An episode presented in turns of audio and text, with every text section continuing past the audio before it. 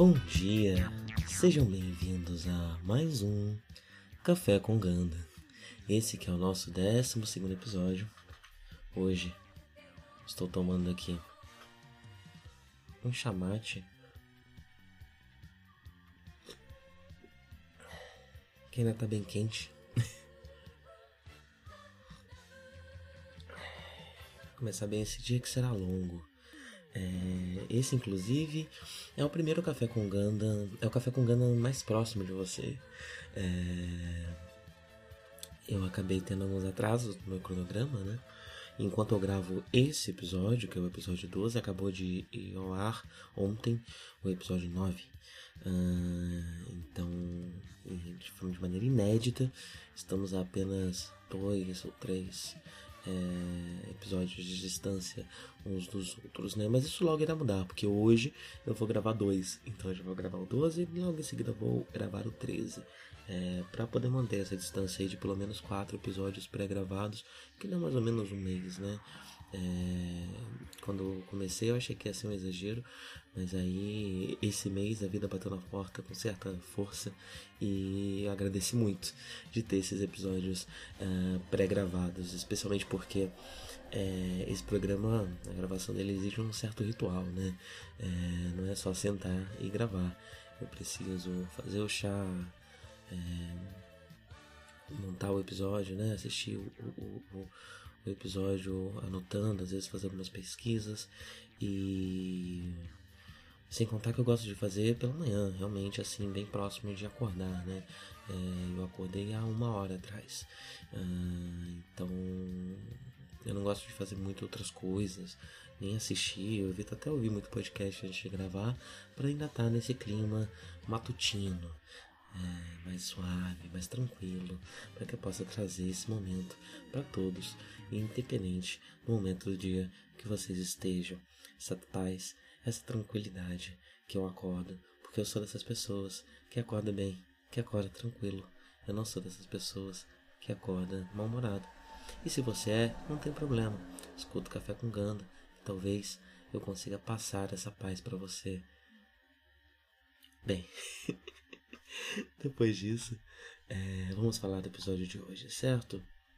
Uh, o episódio de hoje é o 12 episódio, A Ameaça de Zion.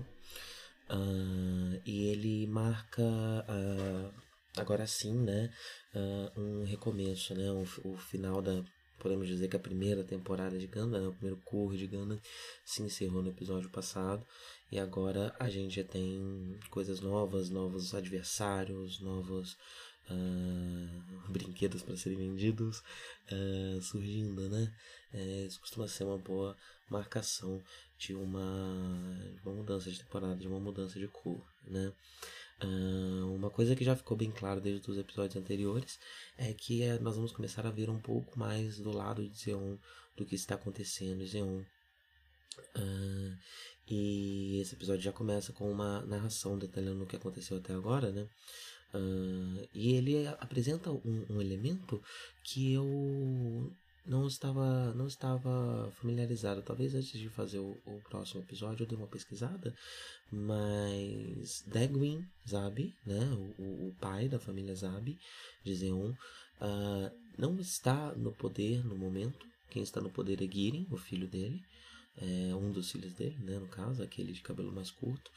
É, e ele que está tomando conta. É, eu não sei exatamente quando isso aconteceu, eu não sei se isso já aconteceu desde o início da série, ou se essa renúncia é, aconteceu agora com a morte de Garma.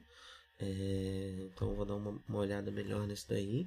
Mas quem está comandando Zeon no momento é Girin, não é Dagwin. Uh, Dagwin está, inclusive, a série está trabalhando com uma, uma manifestação relativamente grande né, é, do Dagwin porque no fim das contas, né, ele era contra o velório público do Garma, ele queria um velório particular, só entre a família, mas ele não conseguiu é, convencer uh, os filhos disso, e no fim das contas esse episódio abre com um velório público e com baita no velório público, né? Tem um quadro com uma foto do Garma, é um rapaz bonito, né? Então tem uma foto gigantesca do Garma, enorme. É... Aquele monte de gente lá. Uh, e ao longo do episódio a gente vê um pouco do discurso, né? E o conteúdo do discurso é muito menos o de uh, exaltação, né? E o de uh, honra ao, ao irmão morto, né? E muito mais usando ele mesmo como uma figura de, de incentivo, né? De a palavra está me fugindo aqui, mas de.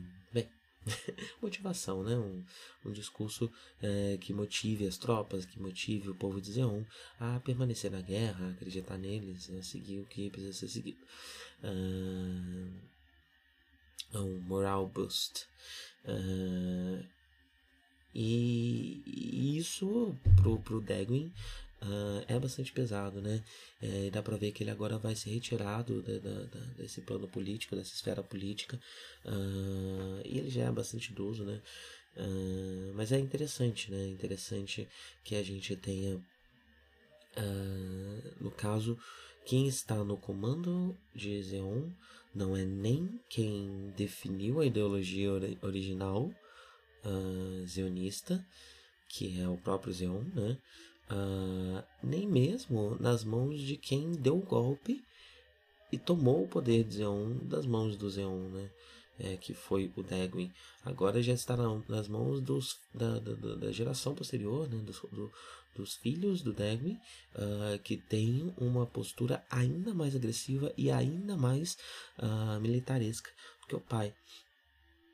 É... Então é interessante ver essa passagem de, de, de mãos, né?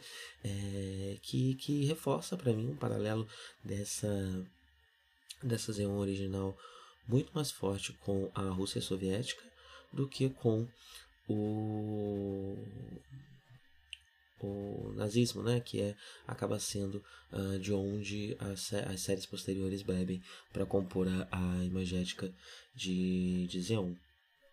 Ah, bem, é... inclusive outra coisa interessante é que o Char não está no velório. As pessoas até perguntam onde estará Char uh, e ele não, não fica pro velório. É... Reforçando aí um pouco mais essa questão aí. E também essa questão do Char e Garma, né? É, as questões políticas do Char. E eu acho que também tem um quê de segurança, porque a gente já viu no episódio anterior que Dagwin sacou o que aconteceu, entendeu um tanto que o Garma é, participou desse, desse plano né, de, de, de, no fim das contas, de assassinato do Garma. Né? É, talvez seja um pouco forte chamar de assassinato, mas ele, ele omitiu, né? Ele podia ter salvado o Garma e ele preferiu não. É, é, não sei como isso entra é, não só nas questões jurídicas civis, como principalmente nas questões jurídicas militares, né, que é o que está acontecendo aqui. Uh, e, e, o Garma e o, e o Char já, já foi estabelecido como alguém muito. Desculpa pelos cachorros, gente, eles estão aí sempre. Fazer o quê? Já, já, já estou resignado. Tão resignado quanto amoroso no resto desse, episódio.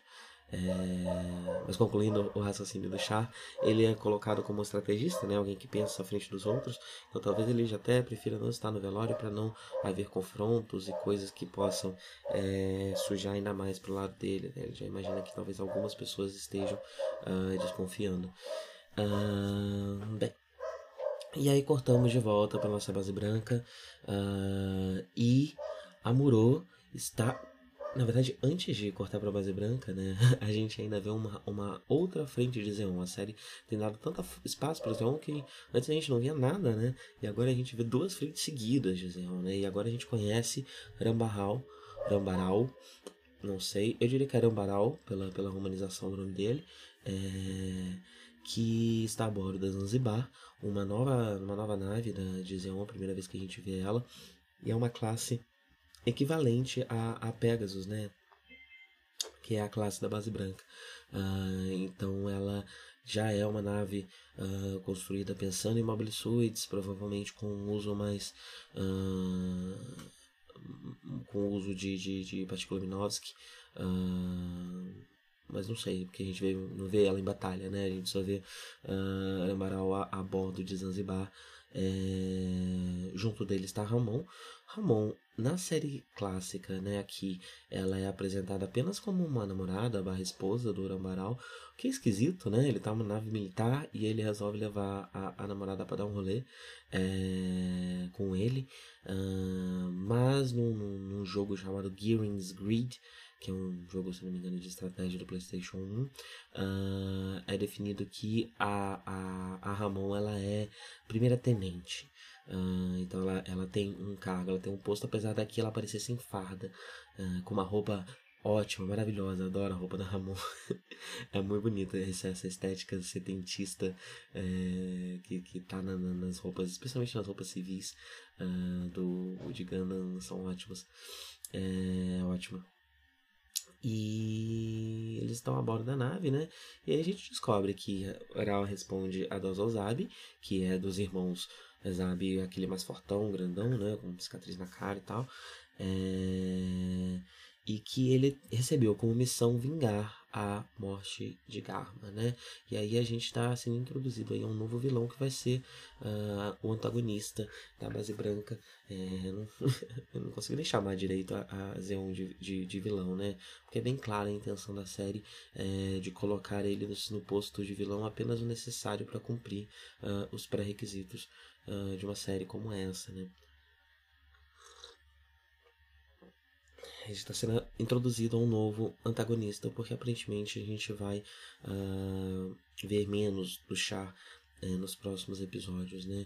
Talvez até nesse cura inteiro. Porque Gundam era foi planejado para ser uma série de três cur, mas ela foi cancelada antes uh, de cumprir isso, né? Então ela, ela morre ali no fim do seu terceiro cur. Uh, inclusive eu tô chamando de Kur, quem não, não escuta de cash, né, quem não tá tão familiarizado com o termo, Kur é o termo japonês uh, ah, para o que seria uma temporada, né, o que seria equivalente a realmente uma, uma, uma, uma season, né, uma, uma estação do ano. Então, alguns animes têm um cor, alguns animes têm dois, e alguns têm diversos cor, né? Isso é variável. É, normalmente eles funcionam mais em número, é, ou é um, ou é dois, ou é quatro, né? A partir do um começa a ser, funcionar mais em números pares, mas isso não é necessariamente uma regra, mas se quebra essa, essa lógica, no geral é porque houve um, um cancelamento, uma ou qualquer espécie de pressa no, no fim, uh, na conclusão desse, desse, desse anime, né? E os Gols normalmente tem algo aí em torno de 11 a 13 episódios, varia um pouco, né? Mas então, toda, por isso que toda série tem, de certa forma, um múltiplo de, desse, desses números, né? Normalmente trabalha com 13. Então, é comum os animes terem ou 13 ou 26 episódios, ou 52 episódios, ou se passou de 52, aí a tendência é o infinito, né?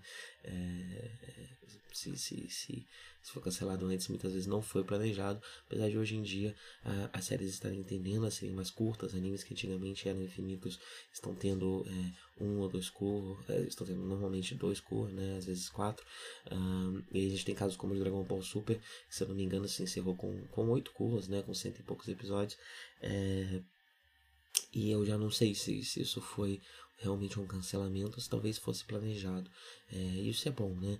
É um planejamento de série que não leve, que não, não tenda ao infinito, é bom tanto para a qualidade da série quanto para pro, pro, pro, as qualidades de trabalho para quem está trabalhando nessa série.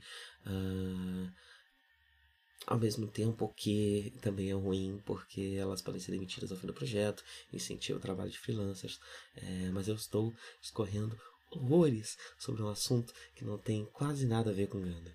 É... então eu vou só, eu nem lembro o que eu estava falando antes, então eu vou só voltar para minhas anotações, né? Já é apresentado, é verdade, isso que eu estava falando. É apresentado um novo vilão, Grau, porque a gente vai ter é, um novo antagonista, porque a gente vai ter um afastamento do chá, né, por um tempo. Uh, e ele. Mas por aqui, por enquanto, ele é só um soldado, ele está seguindo ordens. É, e ele é seguido pela Ramon. Uh, que aqui na série a gente vê ela muito mais como apenas um interesse amoroso, mesmo que tá dando uma volta ali com ele, tá, sei lá, trabalhando com ele, não sei muito bem. Uh, mas de Rambaral, né, a gente volta finalmente para base. Pra base branca. Amorô está completamente miserável de novo. É, ele, como a gente já foi definido nos últimos episódios, né, Amorô, ele é facilmente uh, é, afetado por situações que envolvam mulheres bonitas, né? E aí a gente teve Celina na, na, depois, depois dele ter a moral dele melhorada, né? E levantada com, com a presença da. Esqueci o nome dela, meu Deus. É, eu tô tendendo a chamá-la de Cassandra, mas eu não tenho certeza se é esse o nome dela, não. Uh, mas ela teve, ele teve a moral é, dele levantada, né? É, por essa visita dessa, dessa general, uh, que a série deixa bem claro que não é um, ele realmente acha ela bela e se apaixona por ela, não é, não é uma relação estritamente profissional, não é uma, relação estritamente militar, a forma como é, é, Amorô enxerga ela, e isso faz todo sentido porque ele não teve treinamento militar, ele é só um garoto. Uh, e aí no final do último episódio a gente vê Celina uh, tentando vingar Garma e tentando matar a Muro dessa forma. E a Celina cai, né? Desmaia ali e morre na frente dele. Uh, e isso afetou bastante o rapaz. E eu digo que isso faz parte também dessa, dessa lógica, né? De que é, ele se afeta mais pelo, pelo, pelo, por mulheres uh, e mulheres bonitas, por, e isso seria um reflexo hormonal né, do, do, desse momento que ele vive e de uma falta de treinamento militar. Uh, porque a gente já viu, né, ele matando a sangue frio diversos soldados, explodindo diversas é, mobile suits. Uh, no início daria até para dizer que era mais fácil matar por causa de uma mobile suit, mas acho que esse ponto o Amuro já fez o suficiente para saber que é, ele é um soldado que consegue matar, né? Ele, ele não é afetado pelo sofrimento de qualquer pessoa. E aí a série está estabelecendo que ele é afetado pelo, pelo é, sofrimento de mulheres, né? Especialmente mulheres bonitas ou mulheres que o atraiam. Uh, e ele tá miserável, tá, tá destruído. Só que agora ele tá destruído de outro jeito, né? Ao invés dele congelar e ficar ali quietinho dele, ele tá agindo e não querer lutar, não querer fazer nada, ele tá agindo de maneira robótica tá lá consertando o robôzinho, ele come de maneira robótica. Uh, e é engraçado ver, né? Curioso ver como que isso é, afeta muito menos uh, a. Como é que é o nome dela, meu Deus? O nome dela é, é, é, é menina em francês. Como é que é? menina em francês. É. Ai meu Deus, vocês sabem de que, que eu tô falando, né? A amiguinha namorou afeta muito menos ela, né? O fato dele estar tá robótico do que o fato dele estar tá paralisado, né? Ela aparentemente já foi envolta nesses, nessa, nessas questões de, de guerra uh, de forma irreversível, né? No momento ela está se importando muito mais com o soldado Amorô do que com o amigo Amorô, o menino Amorô que ela conhecia. É, uh, que nunca foi também um grande exemplar, né? Era um, era um moleque que não sabia se virar, ela tinha que ficar cuidando dele como se fosse mãe dele. Uh, mas eu acho interessante estar estabelecida aqui essa, essa mudança da personagem, né? É... E... Mas ele tá robótico, né? Ele tá desse jeito. Ao mesmo tempo, Bright tá sofrendo o peso também da, da, da do comando, né? Ele é outro despreparado para essa situação. Então, depois de, de, de, de é, ser violento com o Char, né? No, no, com o Char, não, desculpa, com o Amorô nos episódios passados. É, agora ele está sendo violento com absolutamente todo mundo e tomando decisões danosas para a tripulação. Uh, Mirai já percebeu isso. Mirai é, tá, tá aproveitando ali que ele tem, ela tem, já tem uma certa proximidade com o Bright para tentar dar uma controlada, uma maneirada nesse, nesse, nesse gênio dele. E ele mesmo está percebendo, né? E se retira quando, quando percebe que está passando dos limites.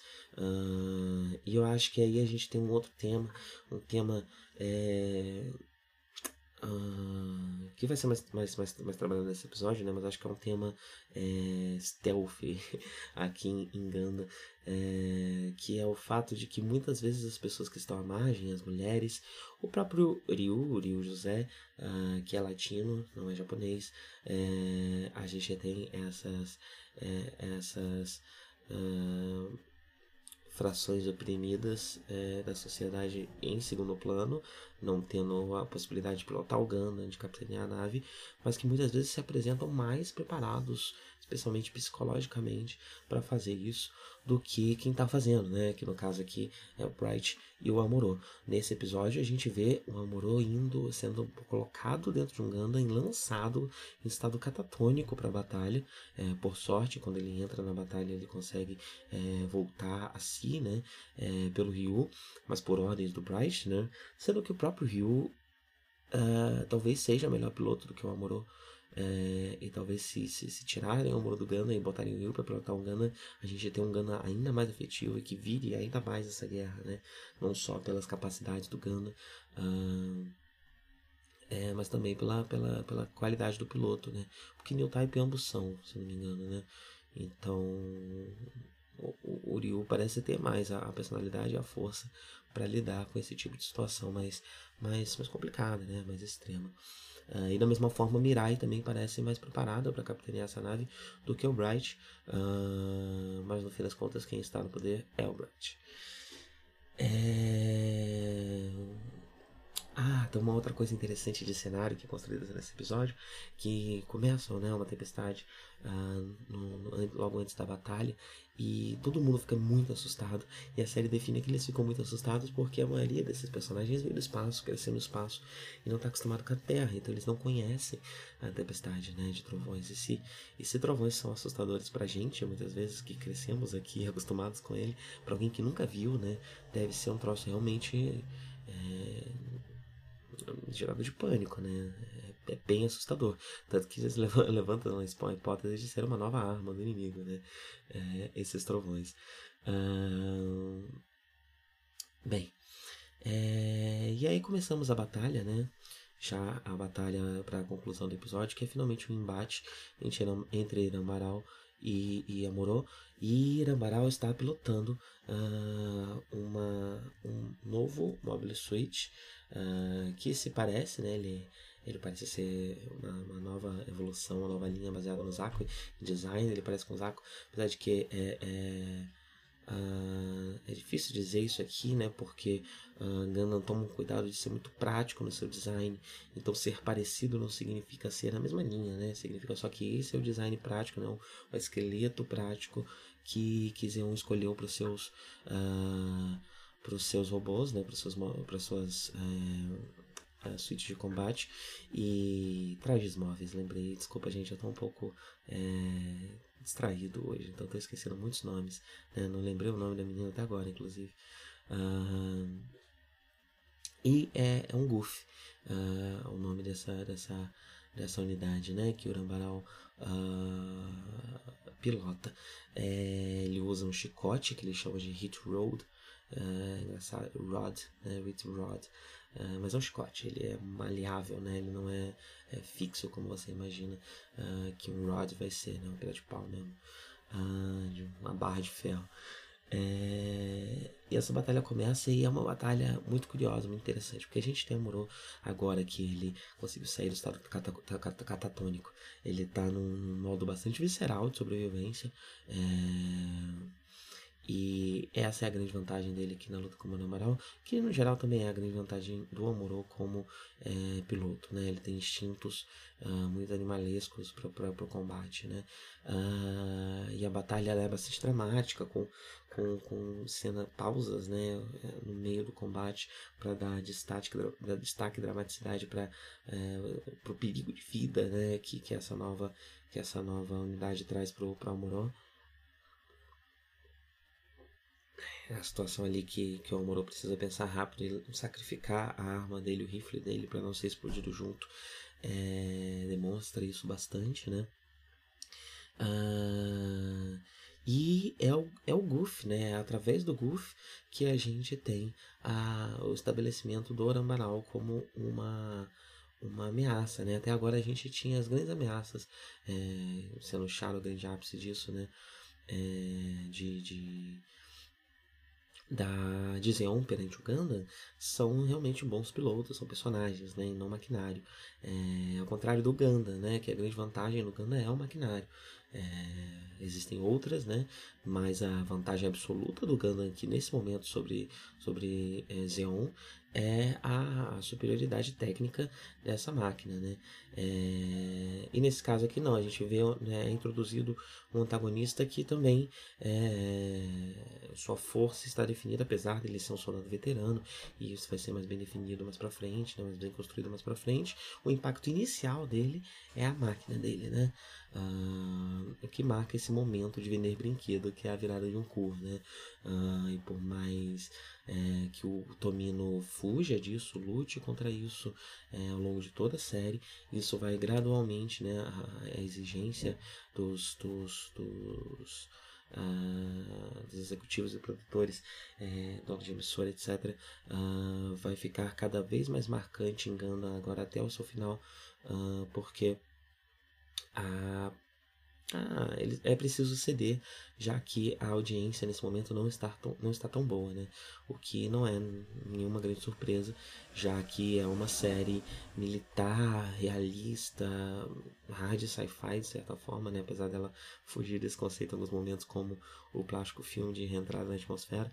É para crianças, né? Então, por enquanto, esse esse Uh, a audiência não está tão boa, mas uma série de manobras vão ser feitas para tentar uh, aumentar essa audiência principalmente vender Gundam para um outro público.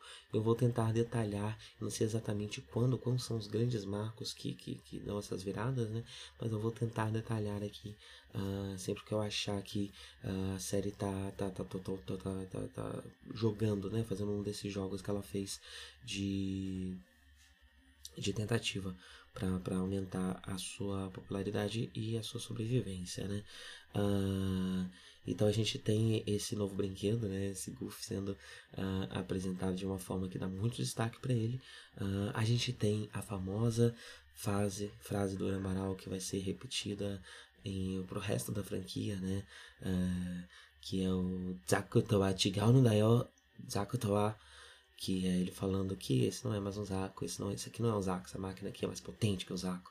É, e o fato dessa, dessa frase ter marcado o fandom, né, é, e o próprio Lambaral ter marcado o fandom, é porque o Lambaral depois ainda vai ter mais desdobramentos dramáticos, né, mas o fato dessa frase ter marcado o, fan, o, o fandom mostra, é, no fim das contas, né, o efeito que que, que tem, né? O efeito que tem é, o kakoi, né? O efeito que tem ah, essa coisa do, do, do, do anime para criança, especialmente para menino, né? Ah, da, da, da, coisa legal, né? Da coisa... É, tem... Ah, o Golf já tem spikes, né? Ele já tem uma, uma, um design que, que não é mais tão prático, tão funcional. É, não tá pensado, não tá preocupado só com isso, é mais agressivo, mais violento, mais cool. É, é, e é isso, né? No finalzinho do episódio, a gente vê que o velório, né? O discurso do, do, do Gideon no velório do, do Gama está sendo é, transmitido para todo o universo. Uh, e o pessoal da Live Branca, tá, da Base Branca, tá, tá assistindo, né? E esse discurso a gente vê que ele foi totalmente reduzido, não só a um boost de moral, como eu falei, né? Mas também ao, agora que ele está sendo é, exibido em toda, em toda rede universal, é, é também uma ameaça, né? Uma provocação. Uh, e a morte do Garma, no fim das contas, foi reduzida a isso, explicando lá a, a desilusão de Derwin com a situação e provavelmente agora o afastamento total, se não bem grande total dele da, da esfera uh, política de tomada de decisão de, de, de Zeon. É, e no final do episódio a gente vê o Char Roberto Carlos com um óculos escuro maravilhoso, um terno branco, é, ele aparentemente está meio fugido, meio na encolha, é, e ele percebe pelo cheiro, veja quão incrível é, é Char. Pelo cheiro, ele recebe que quem vai procurá-lo é, está a de Cacilha. Uh, a, a, única moça, se eu não me engano, das irmãs Ab, dos irmãos Ab, eu não tenho certeza se ela é a, a, a última, a única. Mas é, de qualquer forma, acho que é a única que tem, uh, que, que tem patente militar, né? E aí é agora, encerrando o episódio, que eu lembro o nome da Frau, não é em francês, é em alemão. É... Fraubo é o nome da amiguinha do Amoró. E é isso, gente. É com esse episódio desmemoriado, esse episódio levemente distraído, é, que eu encerro. Uh, aqui ainda tem uma quantidade absurda de chá. Ele estava muito quente, eu me distraí. Mas eu não vou encerrá-lo ainda não. Eu vou mantê-lo aqui porque agora eu vou assistir mais um episódio para poder gravar mais um café com gana para vocês. Então é isso, tenham um bom dia e até a próxima. アムロ振り向かないで 宇宙の彼方に輝く星はアムロお前の生まれたふるさとだ。覚えているかい？少年の日のことを暖かいぬくもりの中で目覚めた朝をアムロ振り向くな。涙を見せぬもの見せぬものただ明日へと明日へと。永遠